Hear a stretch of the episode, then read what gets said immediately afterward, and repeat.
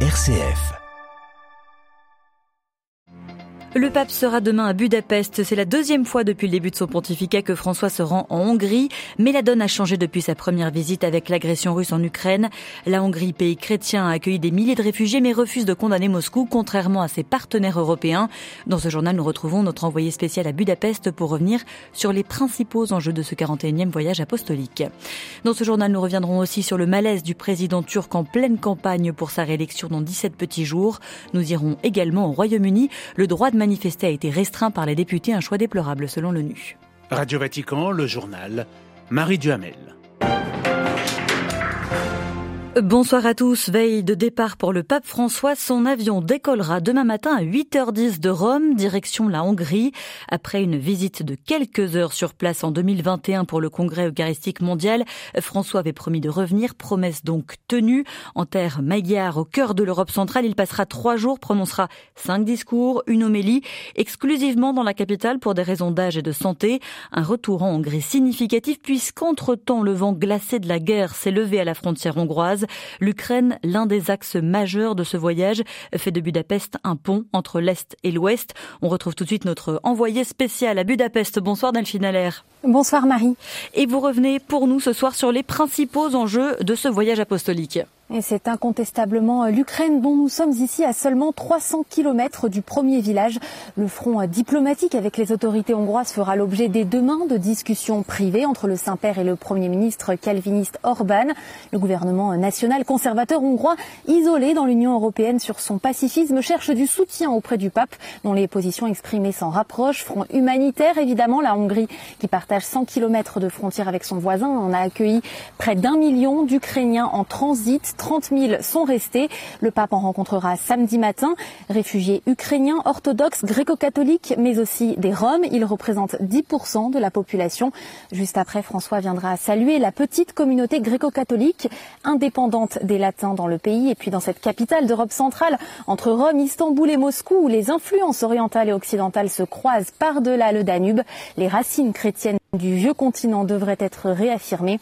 Malgré cette forte identité chrétienne, les deux tiers des Hongrois sont catholiques. François visite toutefois une église en voie de sécularisation dans le centre-ville de rares indications sur la venue du pape. Quelques rues barrées près de l'imposant Parlement, derrière lequel une messe sera célébrée dimanche. Peu de pays, en tout cas Marie, peuvent se targuer de quatre visites pontificales en trois décennies. La Hongrie, oui. Merci Delphine Allaire. Et notre envoyé spécial à Budapest vient de nous le dire, au carrefour des influences russes et balkaniques, la Hongrie fait figure de cavalier seul au sein de l'UE, seul à insister sur un cessez-le-feu immédiat et des négociations de paix. Budapest éprouve des réticences, en effet, à sanctionner Moscou. Nous revenons sur cette singularité stratégique avec Pod Gradvol. Il est historien, professeur à l'Université Paris 1 la Russie de Poutine s'est engagée dans un soutien financier extrêmement fort des choix nucléaires de la Hongrie dès 2014, choix qui euh, la mettait dans la dépendance de la technologie et de relations financières. Deuxième hypothèse, Orban mise tout simplement sur la victoire du plus fort. Il ne mise pas que sur la Russie, il mise aussi sur la Chine. L'autre hypothèse, c'est le fait que Orban pense que l'Union européenne ne mérite pas d'exister dans sa forme actuelle parce qu'elle est associée à des valeurs libérales auxquelles il s'oppose. Cela s'explique par le fait qu'il partage les mêmes valeurs pour l'ordre familial traditionnel et donc, contrairement à ce qu'on voit en Pologne, malgré ce socle de valeurs communes, les Polonais misent sur les États-Unis pour garantir la liberté des peuples européens. C'est là où la Hongrie est un pays très exceptionnel, car le seul autre pays qui défend exactement la même ligne, c'est la Serbie de M. Vucic, mais il y a une différence. Ce pays n'est pas membre de l'Union européenne. Un historien Pod Gradvol sur la politique hongroise en ce temps de guerre et il en fut sans doute question à Rome aujourd'hui puisqu'à la veille de son déplacement, François a reçu le premier ministre ukrainien au Vatican.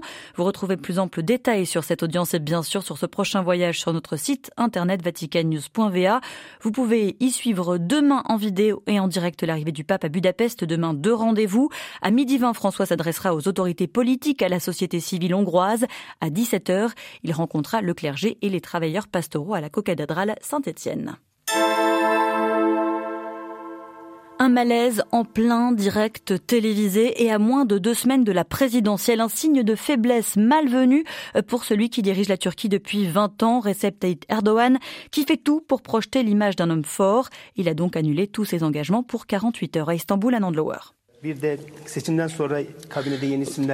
C'était mardi soir et à ce jour le plus grand imprévu de la campagne électorale turque. En plein direct télévisé, le journaliste qui interviewe Recep Tayyip Erdogan demande une pause publicitaire. La caméra ne montre pas le président, mais on comprend qu'il ne va pas bien. 15 minutes plus tard, Tayyip Erdogan revient à l'image et relativise l'épisode. Hier et aujourd'hui, le rythme de campagne a été intense. À cause de cela, j'ai sérieusement fragilisé mon estomac.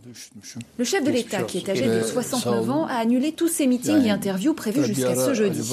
Tout le monde se pose une question, comment va Tayyip Erdogan Ce n'est pas la première fois que la santé du dirigeant turc interroge. Depuis au moins 15 ans, elle est l'objet de toutes les rumeurs, en grande partie à cause du secret qui l'entoure. Quoi qu'il en soit de son état, ce n'est certainement pas l'image que Tayyip Erdogan souhaitait donner à l'opinion à 17 jours des élections et alors que les Turcs de l'étranger commencent à voter ce jeudi. Pour compenser les effets de la crise économique, le président faisait jusqu'ici de sa campagne une démonstration de puissance axée sur le besoin d'un leader fort pour la Turquie. Difficile de mesurer l'effet possible de ces ennuis de santé sur l'élection, mais une chose est sûre, Tayyip Erdogan devra vite reprendre la campagne pour en minimiser l'impact. À Istanbul, un joueur pour Radio Vatican. Et ce soir, après deux jours de pause, Recep Tayyip Erdogan est réapparu les traits tirés à la télévision pour l'inauguration de la première centrale nucléaire de Turquie Turquie. Construite par le géant russe Rosatom, il s'agit d'un projet phare pour les relations entre Ankara et Mossoul. C'est ce qu'a assuré le président Vladimir Poutine. Il a profité d'ailleurs de son intervention en visioconférence pour, pour soutenir son homologue, un dirigeant qui sait comment fixer des objectifs ambitieux selon Vladimir Poutine. Deuxième visite du chef de la diplomatie iranienne au Liban depuis le début de l'année à Beyrouth. La ministre iranienne a appelé les parlementaires à élire sans plus tarder un président, un poste vacant depuis six mois. L'Iran qui a saisi un pétrolier dans le golfe d'Oman, le navire battant pavillon des îles Marshall avait quitté le Koweït pour se rendre aux États-Unis. La marine américaine demande d'ailleurs sa libération immédiate. Treizième jour de combat au Soudan, au moins 512 personnes ont été tuées. Il y a aussi plus de 4000 blessés. 14 hôpitaux ont été bombardés et malgré les raids, les tirs à l'arme lourde à Khartoum et dans le Darfour, l'armée du général Abdel Fattah al-Burhan a accepté d'envoyer un émissaire à Juba pour des pourparlers à l'initiative de l'IGAD, les paramilitaires militaires, eux, n'ont pas commenté l'initiative du bloc régional d'Afrique de l'Est. Dans le nord de Mayotte, un lycée sera construit sur le site d'un petit bidonville démoli ce matin à Longoni. L'opération Wambouchou se poursuit, mais patine sur le plan migratoire. Que faire des décasés sans papier? La compagnie maritime reliant le département français et les Comores ont décidé en effet de suspendre leur rotation jusqu'à nouvel ordre. Le droit de manifester restreint, restreint au Royaume-Uni. Les députés ont en effet décidé de durcir la loi sur l'ordre public pour empêcher des actions chocs comme le blocage des routes ou autres infrastructures menées par des organisations de défense de l'environnement, un choix critiqué par les Nations Unies. À Londres, Jean Jaffré. Dans un communiqué, le haut commissaire des Nations Unies aux droits humains, Volker Turk, demande expressément au gouvernement britannique de faire marche arrière. En premier lieu, il juge le projet de loi totalement inutile, car la police, dit-il, dispose déjà de pouvoir d'agir contre les manifestations violentes et troublant l'ordre public.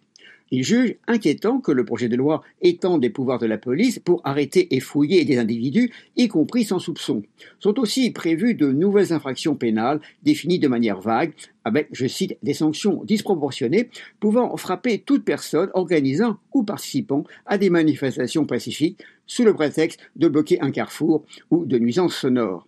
Ce nouvel arsenal législatif vise en particulier des organisations environnementales comme Extinction Rébellion et Just Stop Oil qui militent pour une accélération de la transition écologique.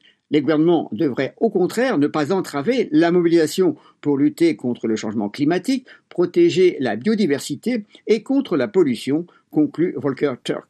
Long, Jean Jaffré, Radio Vatican. C'était déjà un des pays les parmi les plus restrictifs en matière de naturalisation. En Europe, le Danemark va imposer des conditions encore plus strictes pour l'obtention de sa nationalité. Pour devenir hongrois, les demandeurs devront désormais rester dans le pays jusqu'à une cérémonie de poignée de main.